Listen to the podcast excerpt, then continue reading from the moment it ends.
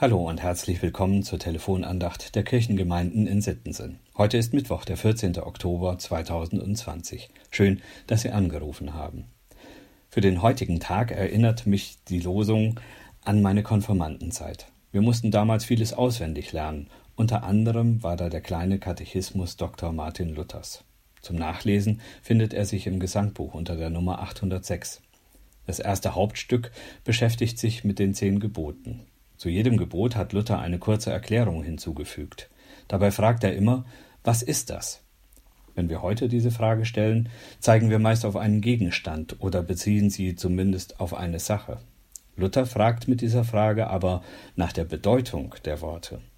Hier hat sich die deutsche Sprache weiterentwickelt. Im heutigen Deutsch müsste man also fragen, was bedeutet das? Jede Antwort Luthers auf eine Frage zur Bedeutung eines Gebotes beginnt mit der Aufforderung, Gott zu fürchten und zu lieben. Ich habe mich als Konfirmand immer gefragt, warum man den lieben Gott fürchten soll. Schließlich ist es doch nicht der böse oder gar fürchterliche Gott, von dem mir damals schon gepredigt wurde. Luther stellt ans Ende der zehn Gebote die Frage, was Gott selbst zu diesen Geboten sagt. Seine Antwort stammt aus Gottes Vorrede zu den Geboten in 2. Mose 20, Vers 5 nachzulesen. Da bezeichnet sich Gott als eifernder Gott, der die Sünde heimsucht an denen, die ihn hassen. Nur denen, die ihn lieben und die Gebote halten, wird es wohlergehen. Das klingt dann schon furchterregend. Und Luther bringt das in seiner Erklärung zu dieser Aussage nochmal klar auf den Punkt. Er schreibt, was ist das? Gott droht zu strafen alle, die diese Gebote übertreten. Darum sollen wir uns fürchten vor seinem Zorn und nicht gegen seine Gebote handeln. Er verheißt aber Gnade und alles Gute allen, die diese Gebote halten. Darum sollen wir ihn auch lieben und vertrauen und gerne tun nach seinen Geboten. Gottes Gebote stehen über den menschengemachten Geboten. Das weiß auch der Schreiber des Predigers, aus dem die Losung für heute stammt. Da lesen wir in Prediger 12, Vers 13: Fürchte Gott und halte seine Gebote, denn das gilt für alle Menschen. Fürchte Gott und halte seine Gebote. Ich tue mich immer noch schwer damit, Gott zu fürchten, denn ich erlebe ihn als liebevollen Gott, der das Leben geschaffen hat, damit wir es genießen können. Er ist derjenige, der die Beziehung sucht, aber Menschen auch ernst nimmt, die diese Beziehung nicht wollen. So wie sich die deutsche Sprache weiterentwickelt hat, hat sich auch mein Bild von der Gottesfurcht weiterentwickelt. Ich müsste den Text etwas umformulieren, damit das deutlich wird. Dann stünde dort Fürchte Gott zu verlieren. Deshalb halte seine Gebote. Denn das gilt für alle Menschen.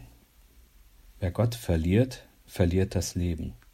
Wer Gott verliert, verliert auch seinen Nächsten, also seinen Mitmenschen aus dem Blick. So ist es vielleicht auch dem Apostel Petrus ergangen. In der Apostelgeschichte wird berichtet, wie er zu der Erkenntnis kommt, dass es Gott nicht exklusiv für fromme Christenmenschen gibt. In Kapitel 10, 34 und 35 bringt er das wie folgt zum Ausdruck. Nun erfahre ich in Wahrheit, dass Gott die Person nicht ansieht, sondern in jedem Volk, wer ihn fürchtet und recht tut, der ist ihm angenehm. In jedem Volk, Wer Gott fürchtet und recht tut, der ist auch Gott angenehm. Gottes Gebote nehmen die Beziehung in den Blick, die Beziehung zwischen Gott und Menschen, die Beziehung von Menschen untereinander. Sie regeln das Miteinander. Wer, Gott, wer fürchtet, Gott zu verlieren, der wird ihn suchen, und so auch die Gemeinschaft mit seinem Nächsten. So wird das Gott fürchten zu einem das Leben lieben so wie Luther es in der Erklärung zum ersten Gebot sagt, wir sollen Gott über alle Dinge fürchten, lieben und vertrauen. Im 18. Jahrhundert hat man deshalb Menschen gerne den Zweitnamen Fürchte Gott gegeben, quasi damit sie nicht vergessen, Gott zu lieben und seine Gebote zu halten. Im Gesangbuch finden wir Lieder von Christian Fürchte Gott Gellert. Unter der Nummer 412 finden wir eines, das sich mit der Beziehung zu Gott und dem Nächsten auseinandersetzt. So hat Herr Gellert seinem Namen alle Ehre gemacht. Ich lade Sie ein, mit mir einzustimmen in den Gesang von Christian Fürchte Gott. Der dichtete So jemand spricht, ich liebe Gott.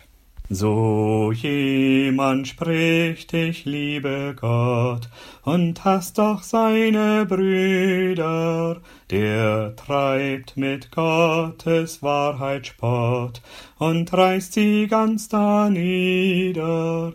Gott ist die Lieb und will, dass ich den Nächsten liebe gleich als mich. Möge Gott Ihnen heute in seiner Liebe begegnen. Mögen Sie heute am eigenen Leibe die Liebe eines Nächsten erleben. Mögen Sie Gottes Liebe heute einem Menschen weitergeben können. Dann brauchen Sie sich nicht, brauchen Sie nicht zu fürchten, Gott zu verlieren. In diesem Sinne, einen Tag in Gottes Gegenwart wünscht Ihnen Ihr Diakon Jochen Gessner.